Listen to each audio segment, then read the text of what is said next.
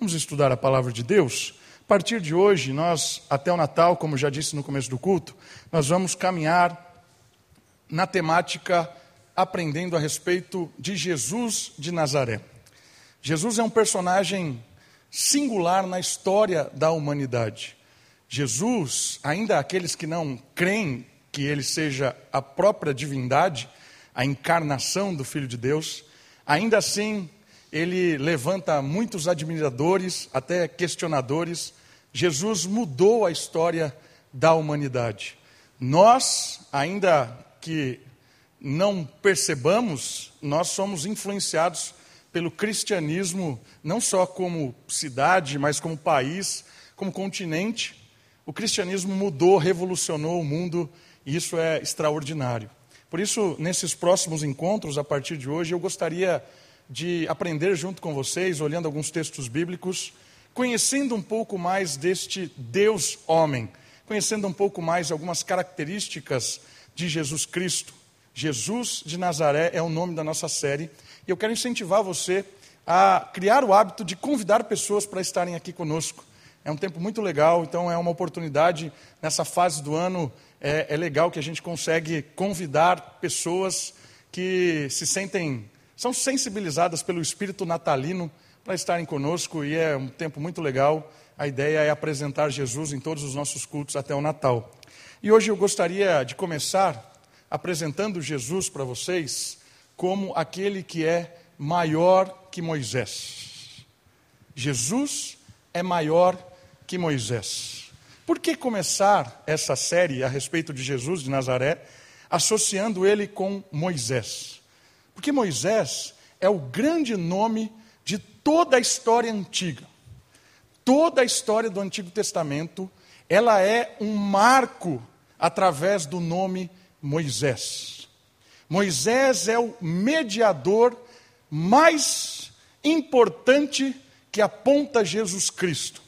Moisés é o grande profeta, Moisés é o grande sacerdote, Moisés é o grande rei num sentido administrativo. Moisés é a figura admirada por todos os de Israel e também por povos vizinhos. A admiração de Moisés é gigantesca. Tanto é que Jesus, nos seus confrontos com os fariseus, com os líderes religiosos, ele sempre tinha que tocar no nome de Moisés. Várias vezes os fariseus e os saduceus disseram para ele assim: Quem você pensa que é? Você quer chegar perto de Moisés? Você quer de alguma forma trazer um ensino similar ao de Moisés? Então, Moisés é uma pessoa singular, e você vai perceber isso hoje à noite, como Moisés é importante na história do povo de Deus, como Moisés é importante na história da fé, e como Jesus Cristo é maior do que Moisés. E a gente vai rodar hoje vários textos bíblicos, aprendendo um pouco de Jesus como uma profecia do Antigo Testamento de alguém que seria superior a Moisés. E eu quero começar com o texto de Hebreus, capítulo 9. Se você tem a sua Bíblia aí, Hebreus capítulo 9, eu quero ler um único versículo, o versículo 24. Hebreus, que a gente não sabe quem é o autor desta carta, capítulo 9, versículo 24. Mesmo não sabendo o autor dessa carta, o propósito é bem claro. O propósito da carta aos Hebreus é revelar que Jesus é maior do que toda a história de Israel, porque toda a história de Israel aponta para Jesus, que é o Messias. Hebreus capítulo 9, versículo 24, diz assim: Pois Cristo, o Messias, não entrou num santuário feito por mãos humanas, figura do verdadeiro, mas no próprio céu, para agora comparecer por nós perante a face de Deus. Olha que extraordinário isso. Jesus não foi alguém que prestou um culto, serviu no templo terreno. Jesus, o Messias, é aquele que adentrou na própria presença de Deus. Jesus entrou no céu, no lugar celestial. ele se apresentou face a face com Deus. E essa história tem a ver com, com Moisés. E para começar nosso tempo percebendo essa dinâmica Moisés e Jesus, é legal de observarmos como é que Israel foi ensinada por Deus, ensinado por Deus, e como é que Israel começou a ganhar essa conotação de um Messias, de alguém que viria. Quando Israel chega para entrar no, no território, no, no, no, seu, na terra prometida, é, é legal perceber as expectativas de Israel.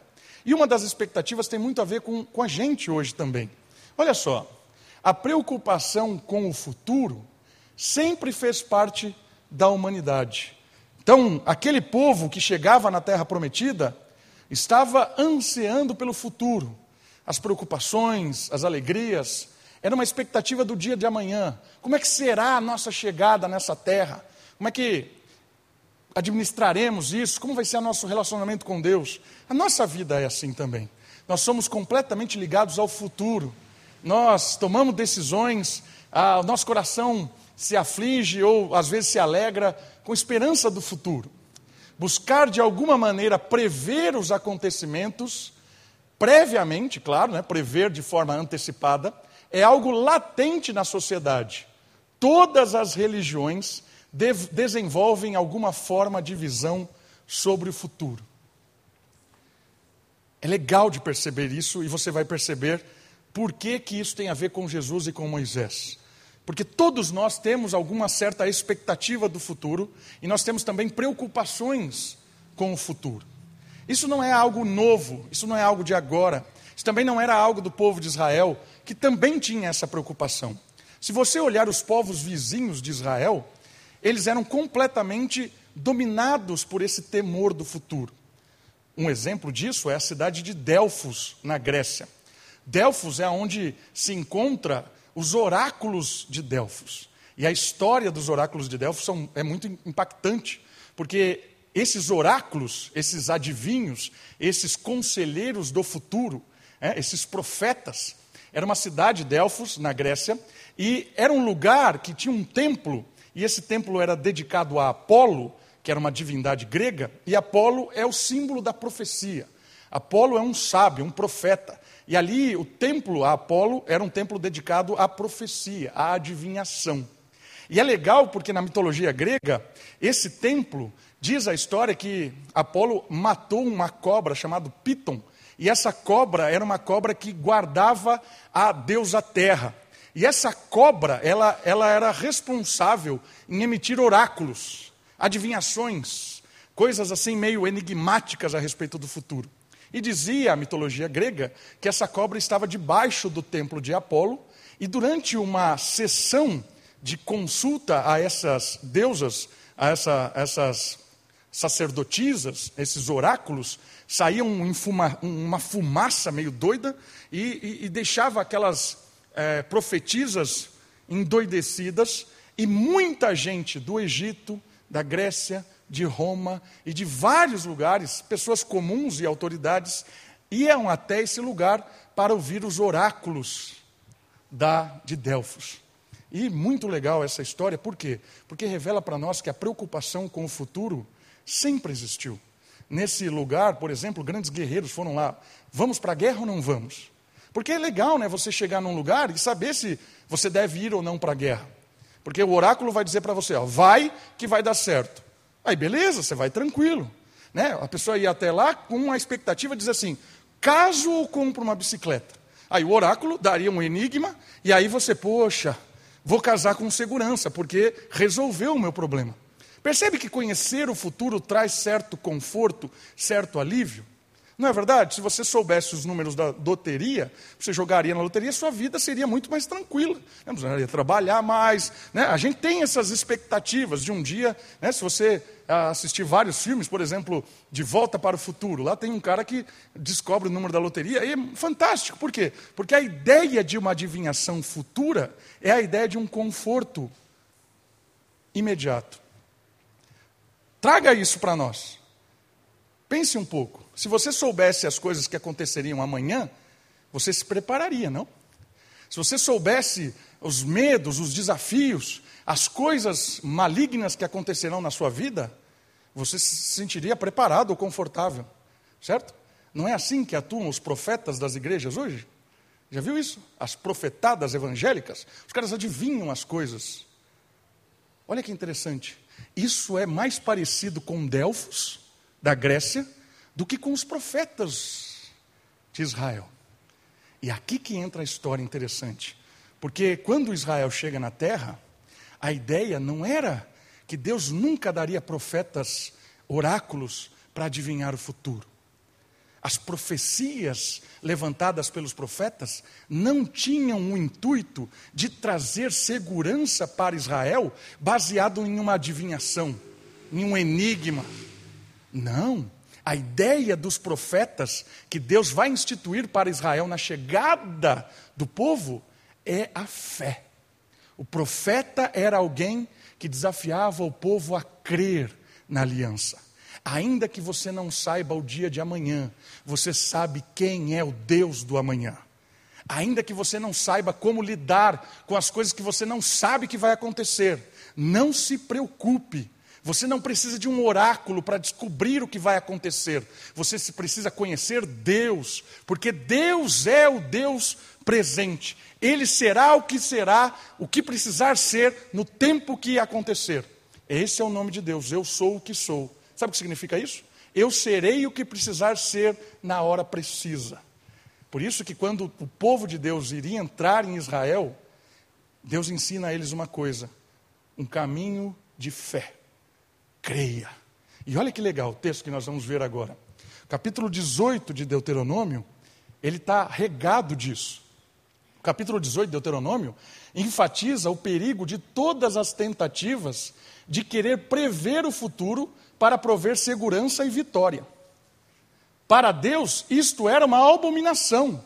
Querer ficar adivinhando, dando profetada, é bobeira, profanação. Você tem que crer.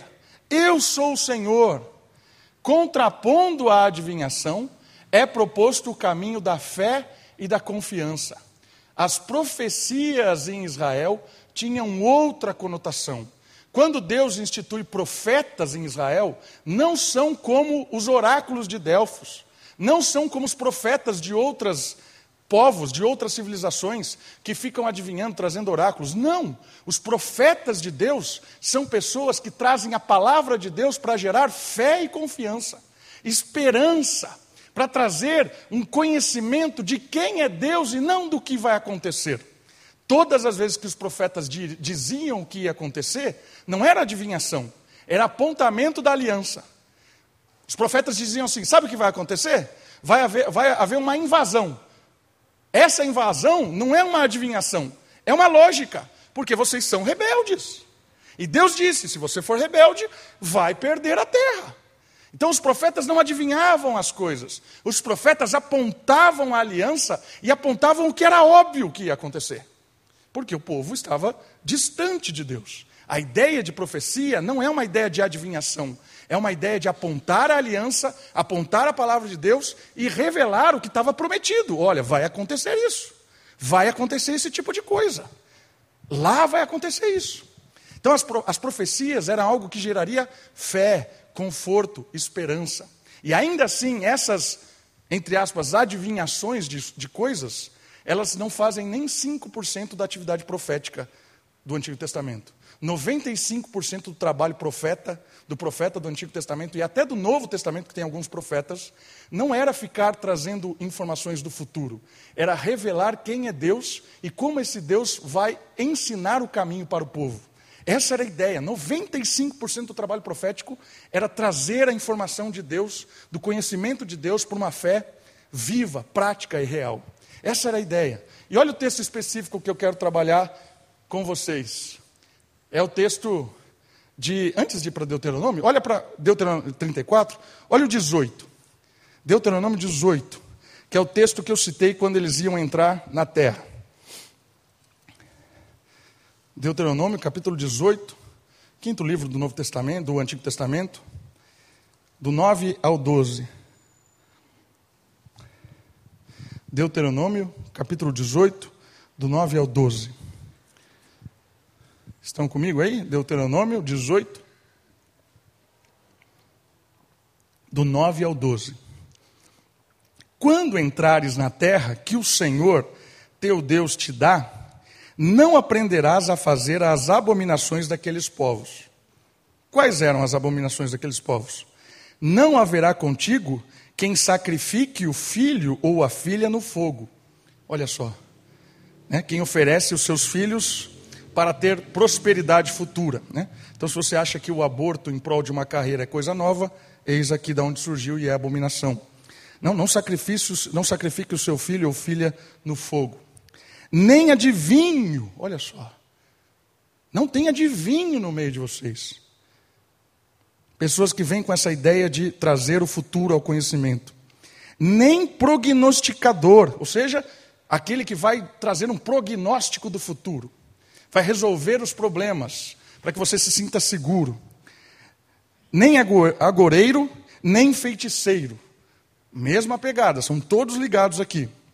Nem encantador, nem quem consulte um espírito adivinhador, nem mágico, nem quem consulte os mortos.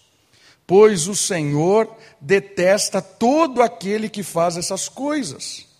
E é por causa dessas abominações que o Senhor teu Deus os expulsa de diante de ti. Olha porque os cananitas estavam perdendo a terra. Israel chegou em Canaã, tinha gente lá.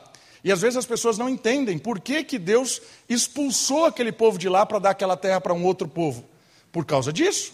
Era um povo completamente encharcado com abominações. Matavam os filhos, feitiçaria, bruxaria, o que você quiser inventar de, dessas coisas de futuro, sei lá, loucura total. 13.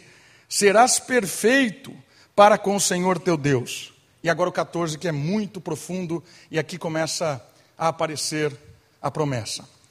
Porque as nações que vai conquistar ouvem os, pro, os prognosticadores e os adivinhos, mas o Senhor teu Deus não permitiu tal coisa. Isso é um costume da, das pessoas que estão fora. Teu Deus não quer isso de vocês. O Senhor teu Deus levantará um profeta semelhante a mim. É Moisés falando. Um, um profeta semelhante a mim. Percebe que os profetas de Israel não são esse tipo de, de coisa? As profecias não têm a ver com essa loucura toda de adivinhação. O profeta em Israel tem uma outra conotação. E Deus vai levantar um profeta no meio de vocês semelhante a mim. Moisés está dizendo: dentre teus, teus irmãos, e ele ouvirás, conforme o que pediste ao Senhor teu Deus no Horebe. Olha só que legal isso. Há uma profecia aqui de que haveria um profeta semelhante a Moisés. Alguém que tinha aquela atividade de direcionar o povo, de cuidar do povo, de trazer fé, confiança, esperança, diferente de todo essa, esse estilo mundano de confiar em prognóstico de adivinhação. O verdadeiro sentido do profeta está em sua intimidade com Deus para revelar ao povo sua autoridade e direção. Então, o que é um profeta? Se profeta em Israel não é igual ao dos outros povos, o que é um profeta? Profeta em Israel é aquele que tem intimidade com Deus, é o mediador, é aquele que está ouvindo Deus, porque está tendo intimidade com Ele. E esse profeta que tem intimidade com Deus, ele fala em nome de Deus para o povo. Então, toda vez que o Antigo Testamento, o profeta diz assim, assim diz o Senhor, o profeta some e fica Deus no lugar dele. Porque o profeta, com a sua intimidade com Deus, ele traria a mensagem de Deus. Não era mais ele que estava falando. A atuação profeta, profética era uma atuação de dar direção ao povo por causa da intimidade dele com Deus. Essa é a ideia. Sua autoridade e direção. Moisés foi um profeta único na história. Diferente dos falsos profetas, ele não era um adivinho, mas um vínculo direto de Deus com o seu povo. Dois textos agora que eu quero mostrar para vocês quem é Moisés.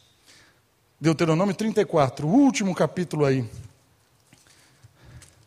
Deuteronômio 34, o finalzinho dele, versículo 10. Olha só o que diz a respeito de Moisés. E lembra a profecia? Ele levantará alguém, um outro profeta semelhante a mim. Quem é o profeta Moisés?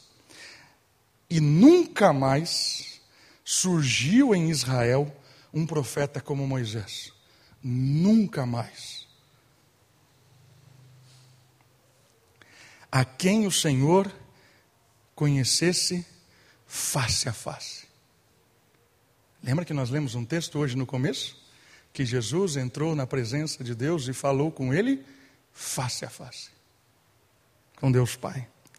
Nem semelhante em todos os sinais e maravilhas que o Senhor o enviou para fazer na terra do Egito, ao Faraó, a todos os seus servos e a toda a sua terra. Nem em tudo o que Moisés realizou com mão forte, nem nas coisas terríveis aos olhos de todos Israel toda a história de Moisés, tudo aquilo que ele fez, todas as maravilhas que o povo presenciou, esse ícone de Israel, o texto diz assim: não existe ninguém, nunca mais se levantou um profeta como ele. E o texto diz o porquê que ele foi maravilhoso, porque ele falava face a face com Deus. Olha o outro texto, um pouquinho para frente, para trás, Êxodo capítulo 33, versículo 11.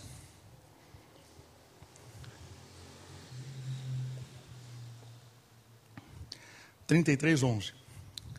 E o Senhor falava com Moisés face a face, como quem fala com seu amigo. Em seguida, Moisés voltava para o acampamento. Olha o, o propósito do profeta intimidade com Deus, falava face a face com Deus, e voltava para o acampamento para apresentar direção de Deus. A confiança do povo não está em oráculos, em adivinhação, em prever o futuro, está em conhecer a Deus, saber quem é esse, esse, esse Criador, esse Senhor. Mas seu auxiliar, o jovem Josué, num filho de Num, não se distanciava da sua tenda. Percebe aqui interessante como Moisés é tratado. E um outro texto muito interessante, cabe só citá-lo, é que diz que Moisés se relacionava com Deus, aqui mesmo, é o próprio 11. Falava face a face, como quem fala com seu amigo. Olha o relacionamento de Deus com, com Moisés, face a face, e ele falava como se fosse um amigo. Percebeu a dinâmica da atividade, da atividade profética? O profeta Moisés era alguém íntimo com Deus, falava com ele como um amigo e revelava esse Deus para o povo. Essa é a ideia da intimidade. Só que tem um porém. Moisés é um cara limitado. Qual é o limite de Moisés? O limite está num texto que nós vamos ver agora, que vai nos apontar agora para conhecer Jesus de Nazaré. Que é aquele profeta de Deuteronômio 18, que seria semelhante a Moisés. Mas a semelhança desse profeta com Moisés é uma semelhança ilimitada agora. Moisés foi limitado e nós vamos ver agora nesse texto. Mas o profeta que viria, a intimidade que ele tem com Deus é infinitamente superior. Esse é Jesus de Nazaré. Olha só a limitação de Moisés. Moisés, ainda assim, era um homem limitado em seu relacionamento com Deus em um episódio em que pediu para contemplar a glória divina, teve uma experiência que nos ensina sobre a esperança de um novo profeta. Aqui nesse texto nós percebemos que haveria alguém maior, pela limitação. Vamos abrir comigo? Deuteronômio 35, é, desculpa, Êxodo 35, 18 a 23. E o texto de Deuteronômio a gente já viu sobre a autoridade. Olha só essa história da limitação de Moisés. Êxodo 35, de 18 a 23. As estacas do tabernáculo e as estacas do átrio. Opa! Estou lendo algum texto errado. Eu. Peraí. É o 33, né? Eu marquei 13.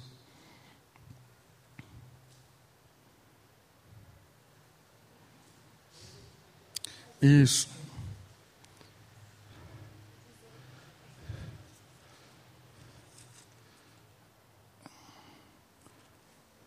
33 de 18 a. Isso. Agora sim.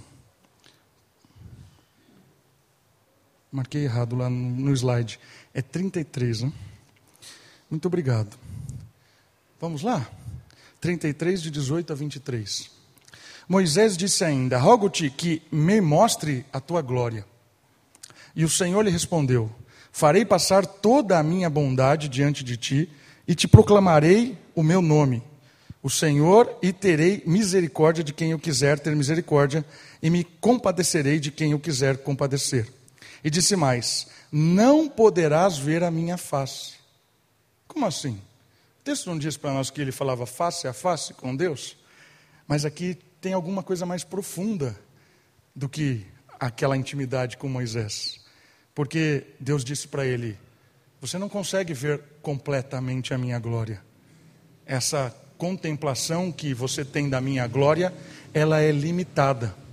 Você não consegue ver a minha glória totalmente. Porque homem nenhum pode ver a face e viver. O Senhor prosseguiu: Aqui está um lugar próximo de mim, ficarás aqui sobre a rocha. É uma fenda de rocha.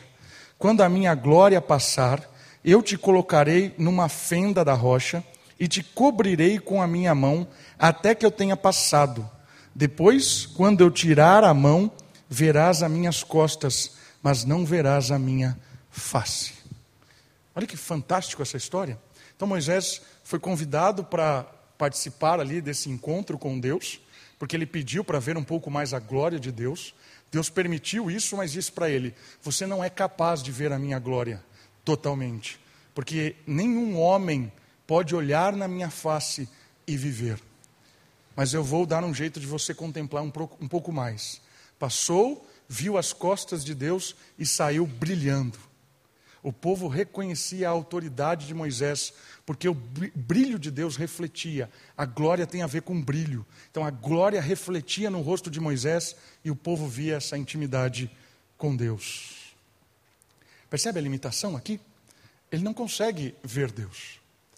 Aqui entra o profeta, Jesus de Nazaré.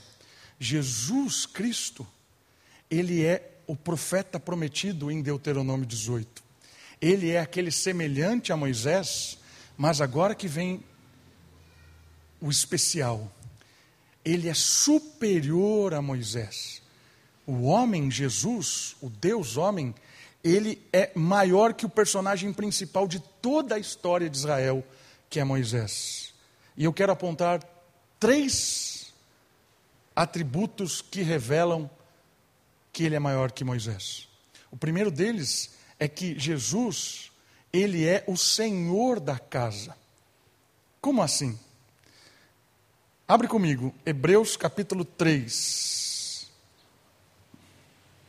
Jesus é maior que Moisés, porque ele é o Senhor da casa. Hebreus capítulo 3.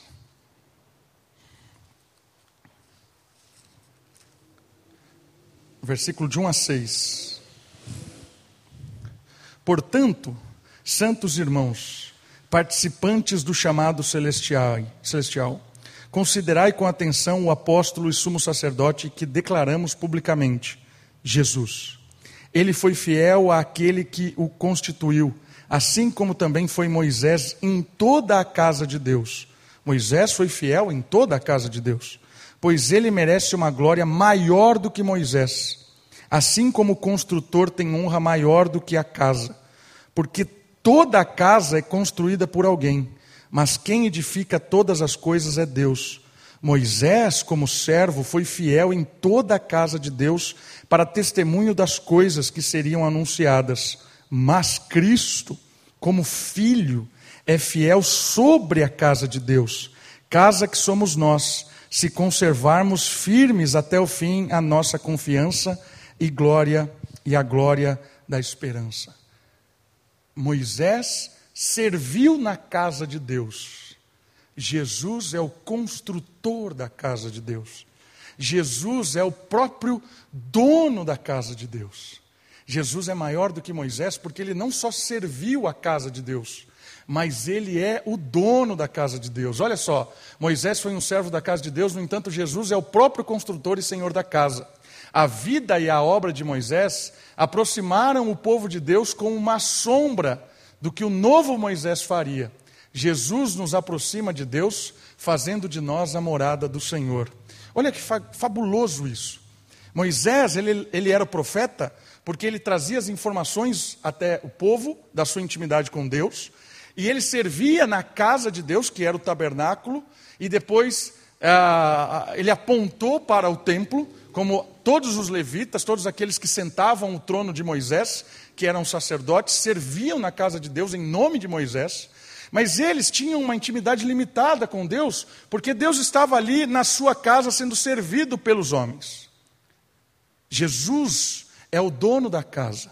Sabe o que significa? Que a partir de Jesus Cristo, a casa de Deus se torna os filhos de Jesus, os adotados por Deus, aqueles que creram. Jesus é o Senhor da nova casa de Deus. Jesus possibilitou que Deus habitasse em você, em mim. Jesus nos tornou casa de Deus. Essa mensagem é fabulosa. Quando nós paramos para pensar que o Senhor Jesus tornou possível você e eu sermos morada de Deus, isso é extraordinário. Isso é diferente de qualquer religião desse mundo, de qualquer sabedoria, de qualquer coisa. Que Deus se sujeitaria a habitar numa criação. Que Deus faria isso. Jesus Cristo possibilitou, pela sua intimidade com Deus, pela sua obra magnífica, tornar você e eu limpos lá dentro preparar morada dentro do nosso coração, do nosso ser, para o próprio Deus habitar. Enquanto Moisés servia a casa de Deus, Jesus nos torna a casa de Deus. Ele é o Senhor das nossas vidas. Quando eu e você cremos em Cristo, que Ele morreu por, por nós, morreu para perdoar os nossos pecados, Há uma faxina em nossa casa. Todo o nosso coração sujo, as nossas culpas, as nossas tristezas, aquilo que fazia a separação de Deus de nós, é limpo, perdoado, purificado. Deus preparou o lugar com Jesus Cristo, limpando a nossa vida, para que Ele viesse morar em você, em mim. Isso é fabuloso, irmãos. Fabuloso. Jesus é maior do que Moisés, porque torna você morada de Deus. Entende isso? Quando você tem. Quando você começa a pensar um pouquinho sobre isso, olha que profundo isso. Você agora é como um vaso portador do Criador. Na verdade, você é propriedade do, do Criador. É como se ele selasse você, te dando uma nova dimensão, te chamando de filho agora, te chamando como propriedade dele. Você agora tem um dono, você é protegido, cuidado, amparado, perdoado. Deus mora em você. O que mais você quer? Olha que maravilhoso isso, irmãos. Jesus Cristo deu a possibilidade a todo aquele que crê ser morada de Deus. Ponha isso em prática. Você nunca mais estará sozinho em nenhum momento. Você não precisará ser ofendido por ninguém. Que importa o que os outros dizem de você, se você é casa de Deus?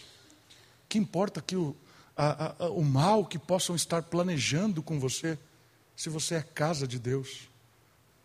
Que importa o futuro incerto, se você é casa de Deus? Para que se preocupar com o dia de amanhã, com as incertezas da vida, com as coisas insolúveis ou que não tem nenhum tipo de esperança se você é casa de Deus. Se apegue a essa verdade. Só em Jesus Cristo nós podemos ser morada de Deus. Por isso que você não precisa ir para lugar nenhum para conversar com Deus, porque Ele mora em você, graças a Jesus Cristo. A primeira grande verdade de Jesus Cristo é que Ele nos fez casa de Deus. Nunca se esqueça disso. Sempre lembre dessa verdade, que você tem acesso direto com o Senhor que mora em você. Jesus é maior que Moisés, porque ele é filho de Deus. Olha só, enquanto Moisés tinha um relacionamento como amigo de Deus, como o texto de Êxodo nos fala, Jesus nos revela a sua elevada intimidade como filho, de amigo para filho. O filho conhece muito mais profundamente o pai do que o amigo. Moisés era limitado porque via face a face a Deus como amigo. E essa face a gente percebeu que era limitada. Era uma intimidade limitada. Mas agora não há limitação. A intimidade de Jesus com Deus é a intimidade de filho e pai.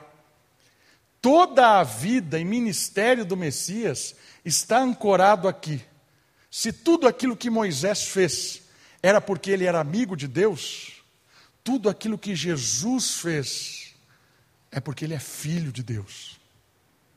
Toda a sua obra de perdão, de cura, de milagre, de aproximação, de redenção, de libertação, de um Deus próximo, tudo aquilo que Jesus fez, representa e é, está ancorado na sua intimidade profunda com Deus, porque Ele é o Filho de Deus. Messias ancorado na filiação. Suas ações, doutrina, sofrimento são resultados da comunhão direta com Deus. Vamos comigo, João, finalzinho do texto que nós lemos hoje no começo do culto. Evangelho segundo João registrou, capítulo 1, versículo 18.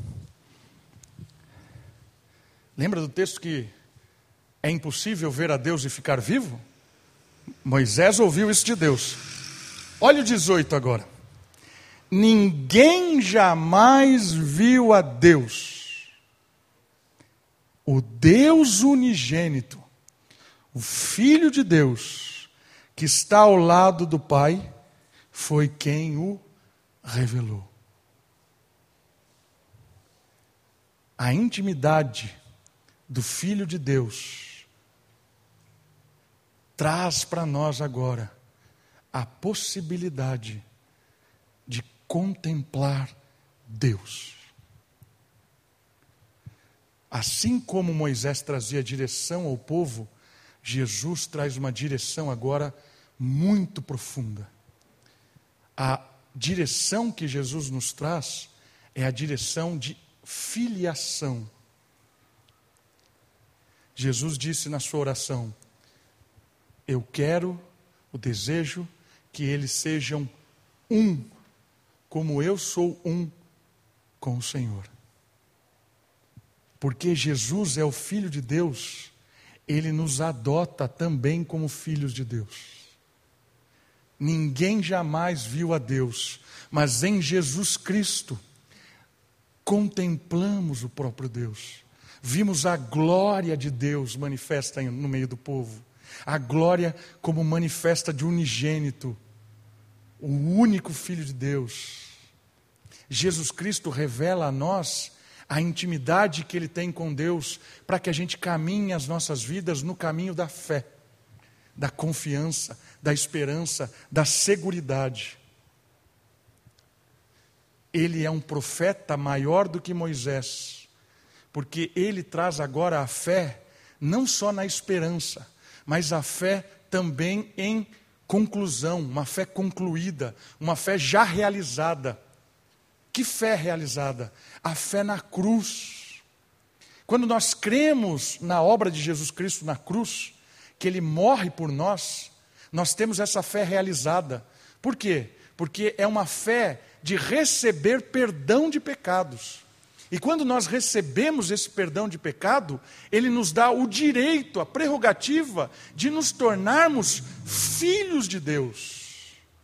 Todo aquele que crê tem o direito de receber a adoção. Somos filhos adotados por Deus.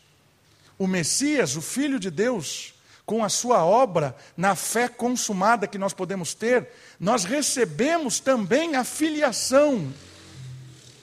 Agora, com o poder em nome de Jesus, quando eu e você oramos em nome de Jesus, a nossa oração é uma oração na Trindade, é uma oração no íntimo de Deus, é uma oração no próprio Deus. É como se Jesus Cristo, por meio do Espírito Santo, pegasse cada um de nós e nos levasse ao coração de Deus nos levasse na presença do Senhor. É isso que Romanos 8 diz que o Espírito leva a Deus as nossas orações e petições com gemidos inexprimíveis ou com gemidos inexplicáveis. Sabe o que isso significa? Que por causa da filiação que recebemos em Jesus Cristo, porque Ele é o Filho de Deus, a nossa intimidade com Deus é a mais profunda possível, ainda sem contemplar Jesus face a face.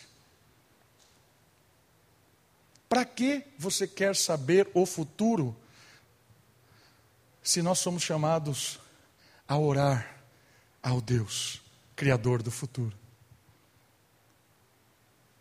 Para que se preocupar, como diz o próprio Jesus em Mateus capítulo 6, com o dia de amanhã? Para quê? Se preocupar no sentido de ser atormentado, não no sentido de planejamento. Claro que a gente planeja o dia de amanhã, se organiza. Se você não planejar, você não põe combustível no carro para ir na escola e nem trabalhar. Né? Não é esse tipo de coisa. É a ideia de atormento. Viver atormentado.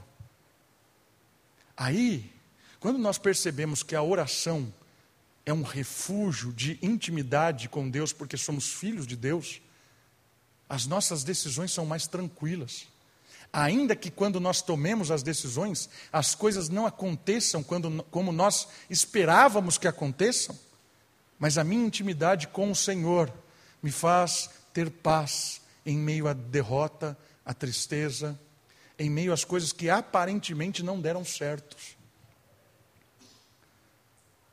Muda radicalmente.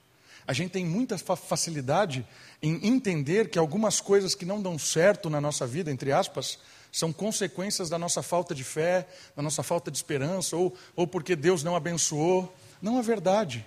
Tem coisa que dá errado na nossa vida, entre aspas, dá errado, porque justamente o texto que o Ivanildo citou hoje. Porque todas as coisas cooperam para o bem daqueles que amam a Deus. Se aconteceu isso, que aconteceu, e você tomou essa decisão depois de oração, de intimidade com o Senhor, de colocar na, na, na, na, presença dEle as suas angústias, as suas incertezas, e você toma uma decisão regada à oração, e aparentemente aquilo não resultou o que você esperava, louve a Deus, porque é exatamente aquilo que tinha que acontecer. E saia dessa situação com uma grande lição. Aprenda com aquela lição, com aquela aparente derrota, ou com aquela aparente com aquele aparente insucesso. Cuidado, porque hoje os profetas estão prometendo vitórias, filhos, empregos, seguranças. E toda vez que a profecia não dá certo, a culpa não é do profeta, a culpa é daquele que não creu na profecia idiota que foi dito. É falso, são falsos profetas. Não caia nessas profecias dessas comunidades malucas, que em nome de Deus rogam bênção, maldição, profetizam o futuro, elegem o presidente, fazem não sei o que, fazem dança em nome do não sei do que lá. Saia disso, pare de ouvir, pare de seguir no Instagram esse tipo de bobeira, porque isso só gera instabilidade no coração, dúvida. E no final das contas, o profeta nunca está errado, porque ele transfere a culpa para quem ouve e diz que é falta de fé. O profeta Jesus Cristo, que é filho de Deus, convida a uma vida de oração, a uma vida de temor, de dependência. Por isso que o apóstolo Paulo diz assim: Posso todas as coisas naquele que me fortalece. Eu posso ter dinheiro e ser pobre, estar empregado ou desempregado, posso estar com a nobreza ou com a plebe, posso estar em qualquer situação, todas as coisas eu posso naquele que me fortalece. Isso é resultado de intimidade com Deus. A vida do crente não é uma vida de vitória, a vida do crente é uma vida já garantido a presença de Deus conosco. Aí entra o Salmo 23. Ainda que eu ande no vale da sombra da morte, não temerei, porque Deus está comigo. É isso e isso basta. Jesus Cristo é maior do que Moisés, porque ele não é amigo de Deus, ele é filho de Deus. Jesus Cristo é maior do que Moisés, porque ele não nos traz informações de Deus, ele nos leva até Deus. E por último, Jesus Cristo é maior do que Moisés, porque ele é íntimo, ou, desculpa, ele é último profeta. Ele é o definitivo. Os limites de Moisés foram superados em Jesus. Com isso, nosso limite como humanidade diante do Criador também. Os discípulos são instruídos diretamente pelo profeta para que possam caminhar nesta vida não preocupados com o amanhã, mas seguro nas promessas do Filho, isto é, redentor. O último texto de hoje, um pouquinho para frente, João capítulo 14, versículo 9. E nós vamos encerrar voltando para o nosso primeiro texto. João 14, versículo 9. Jesus lhe respondeu: Filipe, há tanto tempo estou convosco e ainda não me conheces? Quem vê a mim, vê o Pai. Como podes dizer, mostra-nos o Pai. Porque Felipe havia pedido a Jesus: queremos ver o Pai. E Jesus está dizendo assim: Eu sou a revelação do Pai. Lembra a ideia do profeta? A ideia do profeta é intimidade com Deus, direção ao povo. E Felipe está dizendo assim: o Senhor é o profeta que vai ter intimidade com Deus para trazer a palavra. Jesus está dizendo: não, eu sou o próprio Filho de Deus não estou trazendo só a palavra de Deus, só a instrução de Deus. Eu estou trazendo o próprio Deus. Que maravilhoso isso. Eu sou o próprio Deus. Agora acabaram as suas preocupações, acabaram as suas dúvidas, acabaram. Agora você pode caminhar seguro, porque eu tenho a instrução para você a instrução de caminhar dependendo de Deus. Essa é a ideia de profeta. Essa é ideia de Jesus ser o último profeta, porque agora tudo aquilo que Deus queria revelar a nós já foi revelado. Não tem mais revelações, não tem revelação nova, não tem acréscimo ao Evangelho, não tem nada que venha trazer algum tipo de informação a mais à palavra de Deus. A palavra de Deus ela está completa. Porque Jesus é o último profeta, levantou os últimos profetas e apóstolos para terminar, dar base para a igreja com a sua palavra, com a sua revelação, para que nós marchemos, caminhemos, vivamos a nossa vida. Por isso a importância da palavra de Deus, porque toda a profecia de Jesus Cristo é uma profecia registrada para nos dar segurança e não comodidade. É diferente segurança e comodidade. Comodidade você está confortável, aliviado, porque você tem segurança de que conhece o futuro e já resolveu os problemas. Estou em paz.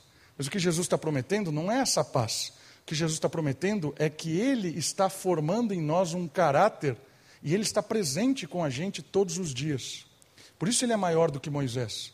Ele deu a instrução para que a gente possa caminhar as nossas vidas. E toda a palavra de Deus tem princípio para todas as áreas da sua vida, seja no namoro, no casamento, na escola, no trabalho, na igreja. Todas as áreas da nossa vida têm direção e instrução de Jesus, dos profetas e dos apóstolos, que trouxeram, por meio desse profeta que é Jesus, as últimas instruções para que nós caminhemos por fé.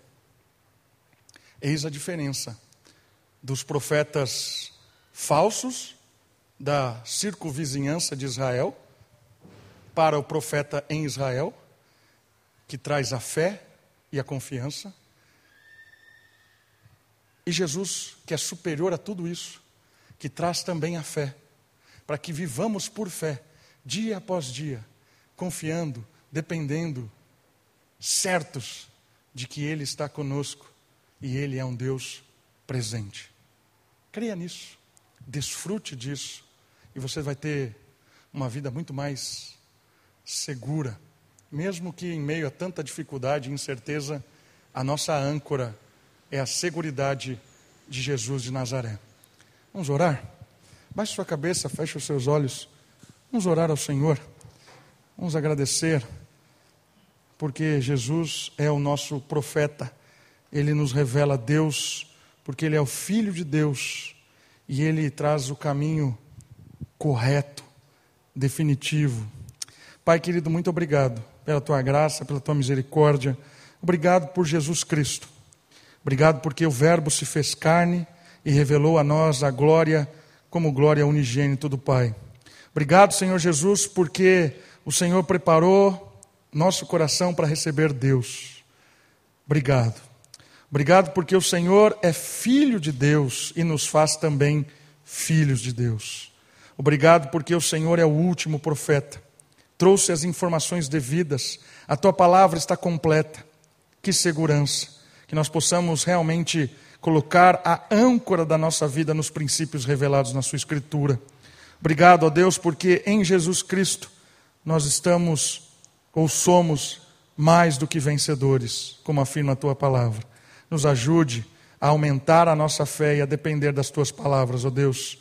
Nós oramos e te agradecemos no nome precioso de Jesus Cristo. Amém.